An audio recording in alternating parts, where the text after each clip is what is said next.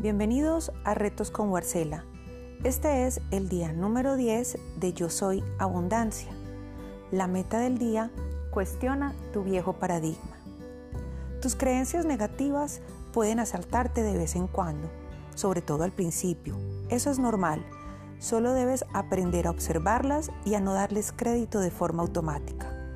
Puesto que vas a aprender algo nuevo, suspende cualquier creencia juicio de valor o paradigma anterior. Esto es lo que te ayudará a hacer que tu experiencia de aprendizaje fluya.